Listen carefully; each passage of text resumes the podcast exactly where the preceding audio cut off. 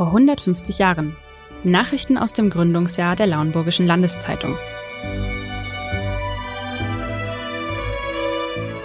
Was die Menschen in der Region 1870 bewegte, der Podcast. Der heutige Podcast wird Ihnen präsentiert von Johanniter Krankenhaus Geesthacht. Mit neun Fachabteilungen stehen wir im Johanniter Krankenhaus Geesthacht rund um die Uhr bereit, um uns für Sie einzusetzen. Ihre Gesundheit zu erhalten oder wiederherzustellen ist unser Ziel. Unseren Mitarbeitern ist es ein persönliches Anliegen, für ihr Wohlergehen zu sorgen. Die Johanniter aus Liebe zum Leben. Mehr Infos unter www.johanniter-krankenhaus.de Folge 7 Vermischtes. Was heute die bunten Blätter berichten und auch die Lauenburgische Landeszeitung auf ihrer Seite aus aller Welt, das war damals in der Allgemeinen Lauenburgischen Landeszeitung von 1870 die Rubrik Vermischtes. Hier gesellte sich so manche Kuriosität zu witzigen, manches aus der Region, anderes aus der Welt. Ob das immer alles so seine Richtigkeit hatte? Wer weiß. Unterhaltsam war und ist es allemal. Doch hören Sie selbst das verblüffende Vermischte vom 1. Oktober 1870. Unvergleichliche Beinamen führten im Gegensatz zu den einfachen Titulaturen der gegenwärtig regierenden europäischen Monarchen die Fürsten des Morgenlandes. Der Schah von Persien hieß unter anderem Zweig der Ehre, Spiegel der Tugend und Rose der Wonnen. Der König von Arakan führte den Titel Besitzer des weißen Elefanten und der zwei Ohrringe. Der König von Ava nennt sich Bruder der Sonne und König der 24 Regenschirme. Der Fürst von Monomotapa endlich heißt kurzweg der große Dieb. Kaum zu glauben, diese Beinamen, nicht wahr? Wie sich ganz erfundene Dinge entwickeln können, Davon berichtet diese kleine Geschichte.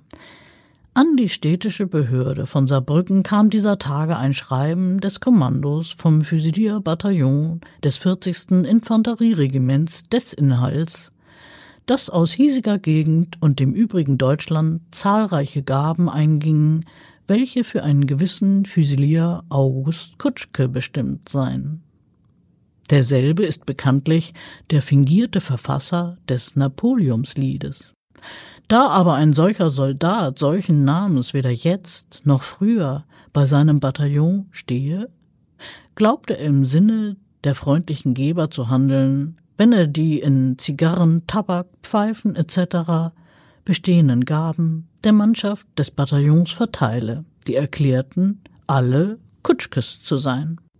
Eine ebenfalls für den gemütlichen Kutschke gesandte schöne Uhr habe er unter Zustimmung sämtlicher Kameraden an den Füsilier übergeben, der sich in einem der letzten Gefechte besonders tapfer benommen hätte und seines Humors wegen jetzt von der Mannschaft den Spitznamen Kutschke erhalten habe.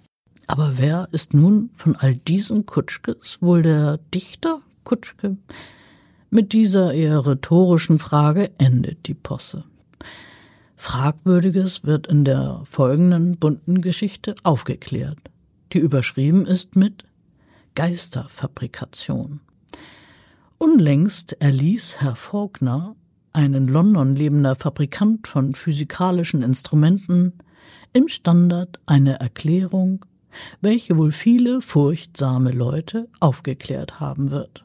Er erzählte sehr ruhig, dass er bereits Jahre hindurch eine bedeutende Anzahl von Magneten und elektrischen Batterien angefertigt habe, und zwar eigens zu dem Zwecke, sie unter die Fußböden, in die Getäfel der Wände, die Türschwellen, unter die Tische, ja in die Tische selbst verborgen zu leiten. Ebenso hätte er eine Menge Eisen- und Kupferdrähte verfertigt, welche zu Leitungen bestimmt waren, um unter den Teppichen hingezogen oder in die Fensterrahmen eingelassen zu werden. Infolge derartiger Vorrichtungen nun wären die Tische geheimnisvoll gerückt und die unheimlichen Klopfgeister oft zum Entsetzen der Anwesenden zitiert und in Tätigkeit gesetzt worden.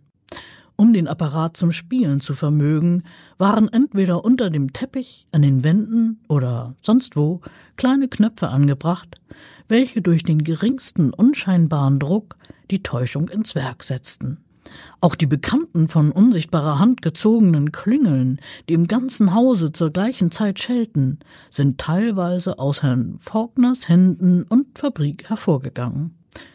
Derartige Spielereien mögen für den Eingeweihten recht hübsch und amüsant sein, aber der Uneingeweihte kommt oft nicht allein mit dem bloßen Schrecke fort, sondern kann die nachteiligen Folgen für seine Gesundheit von einem solchen Erschrecken haben. Soweit diese Geistergeschichte. Folgende Notiz in der Rubrik Vermischtes kommt einem auch heute irgendwie bekannt vor. Die dort erwähnte unglückliche britische Insel beschäftigt ja auch uns und ganz Europa aktuell. Und das Thema Meinungsfreiheit ist ebenfalls ein sehr aktuelles. Dabei schaut die Allgemeine Lauenburgische Landeszeitung hier selbst schon 22 Jahre zurück.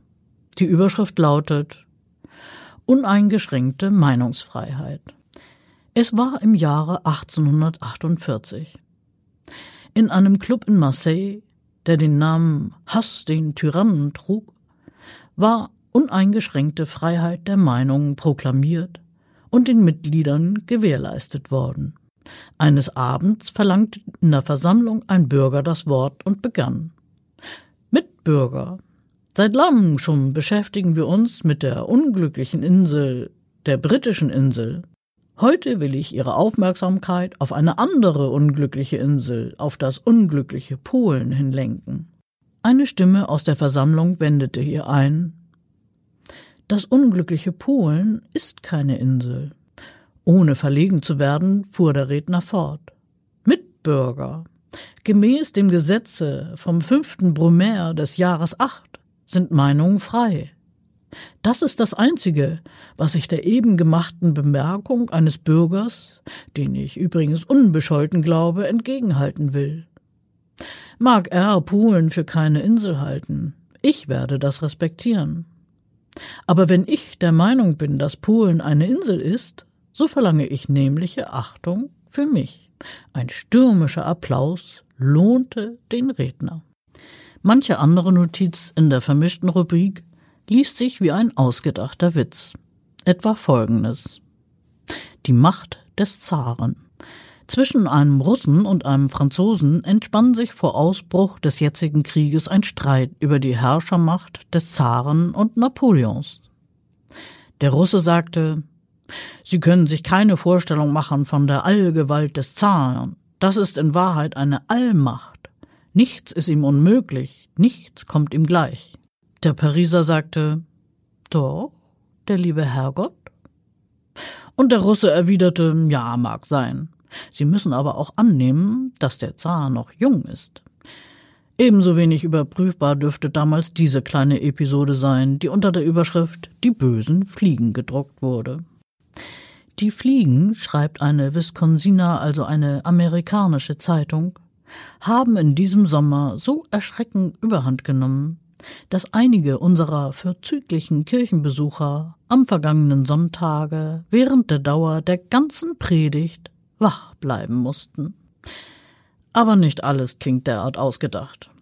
Kurios und gleichzeitig vom Schreiber kritisch kommentiert lesen sich folgende Zeilen. Ein Kulturbild ist ein Inserat in der Zeitung in Passau. Marie Einhellig bittet da die Emilie Pulko um Verzeihung wegen Verleumdung. Sie, die Marie, habe sich mit Hilfe des Richters und Advokaten überzeugt, dass die Emilie ihr weder das Wasser im Brunnen noch die Milch in der Kuh verhext und verzaubert habe. Dieses Geständnis ist sicher recht brav von der Marie, dass man aber in Passau Richter und Advokaten dazu braucht, um sich zu überzeugen, dass Wasser und Milch nicht verhext worden sind, das ist ein finsterer Schlagschatten, der auf der schönen Gegend ruht. Erneut nach Amerika geht der Blick bei folgender Meldung, die nicht nur wegen ihres Inhalts, sondern auch wegen der Wortwahl verblüfft. Sie ist mit unausführbar überschrieben.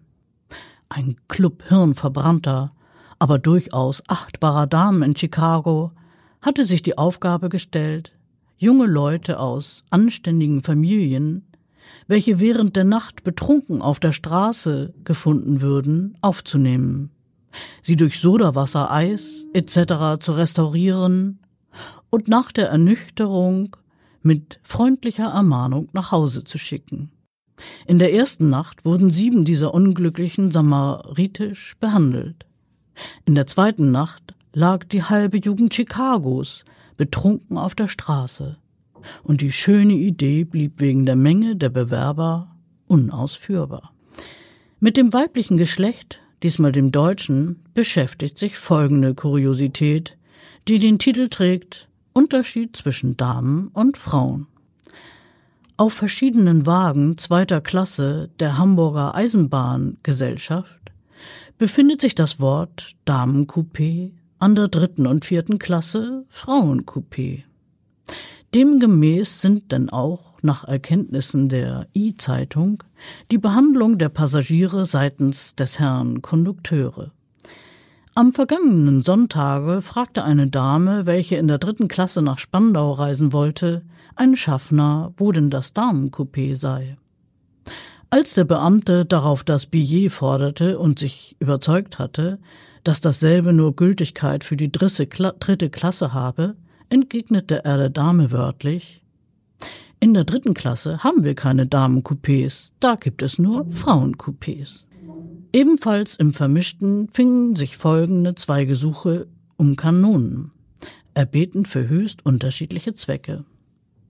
So heißt es zum einen, von Münden aus ist es eine mit vielen Unterschriften versehene, vom Erfrischungskomitee angeregte Bittschrift an den Bundeskanzler Grafen von Bismarck gegangen, in der um einige Kanonen gebeten wird, um bei dem Einzug des deutschen Heeres in Paris Victoria schießen zu können.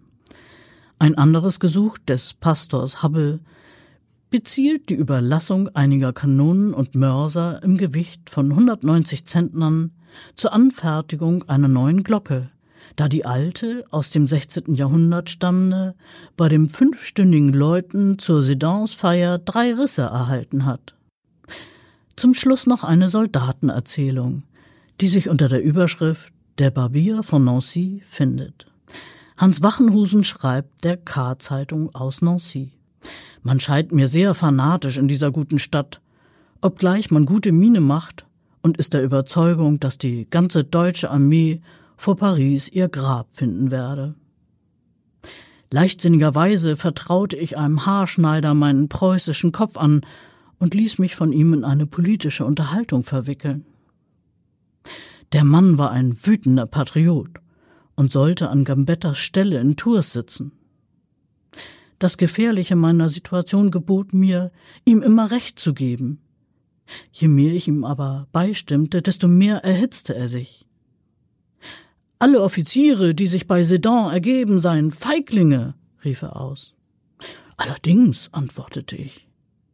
Keiner von ihnen dürfe es wagen, sich je wieder in seinem Vaterlande sehen zu lassen. Naturellement, bestätigte ich, während er mit dem Schere auf meinem Kopfe herumarbeitete. Zweimal hunderttausend tapfere Männer seien in Paris unter den Waffen, die alle lieber sterben würden, als sich zu ergeben, und die alle Preußen vernichten würden. Schnapp! fuhr er mir mit der Schere am Ohr vorbei, dass ich zusammenzuckte. Ich schwieg. Der Mann ward immer heftiger. Die ganze Nation werde sich wie ein Mann erheben, um uns totzuschlagen und niederzusäbeln. Schnapp! fuhr mir die Schere wieder übers Ohr. Meinetwegen, aber schneiden Sie mir wenigstens nicht die Ohren ab, schrie ich in Verzweiflung, und von da an beruhigte sich der Fanatiker und fragte dann gelassen, ob wir Preußen nicht ebenso handeln würden. Und mit dieser schnappenden Geschichte endet heute unser Blick in die Ausgaben der Allgemeinen Lauenburgischen Landeszeitung aus dem Jahr 1870. Alle Folgen des Podcasts unter bergedorferzeitung.de slash podcast.